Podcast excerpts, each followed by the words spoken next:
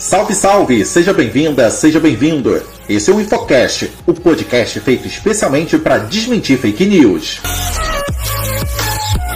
Oi, eu sou o Pablo e hoje eu tenho a companhia da Carol. Salve, salve, Carol! Salve, salve, Pablo! Viralizou nas redes sociais um vídeo em que o pastor André Valadão, da Igreja Batista da Lagoinha, aparece lendo um texto em que se retrata de propagar fake news. Segundo Valadão, a retratação teria sido determinada pelo ministro Alexandre de Moraes, presidente do Tribunal Superior Eleitoral. Isso não é verdade, isso é uma fake news. Fake News. A verdade é que o pastor André Valadão não foi obrigado a se retratar pelo presidente do TSE, ministro Alexandre de Moraes. Valadão, na verdade, foi intimado pelo tribunal a apresentar uma defesa em um processo de direito de resposta movido por uma coligação partidária. A intimação é um procedimento processual normal não é assinada por ministro nem significa que houve decisão contra o pastor. Outra mentira de André Valadão no vídeo é sobre a relatoria da ação, que não é de responsabilidade de Moraes, mas sim da ministra Maria Cláudia Bucchianeri. Com a devida checagem dos fatos, o Instagram marcou como informação falsa o vídeo da falsa retratação do pastor. O jogador Neymar repostou no story da rede social o vídeo do pastor André Valadão. O Instagram também marcou a postagem do jogador como informação falsa.